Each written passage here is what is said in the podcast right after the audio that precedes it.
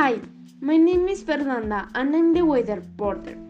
This Monday, it will be sunny. It's recommended wear summer and comfortable clothes, as one of the best things you can do is eat ice cream.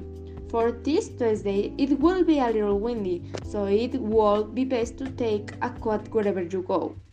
Wednesday or midweek will be rainy, so for those rainy days, the best thing I recommend is to stay home with some hot chocolate and watch movies.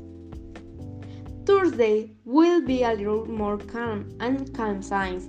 It will be warm, so just enjoy your morning or afternoon eating in the garden of your house.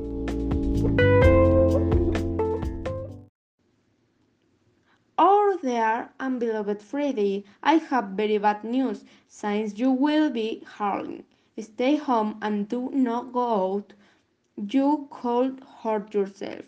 Saturday and Sunday, the rest days of many days, it will be snowing. So cover yourself well and go out with your friends and family to play with the snow. It will be fun, but be careful. That's all for my part.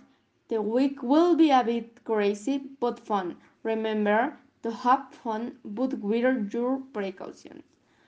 Thanks for listening.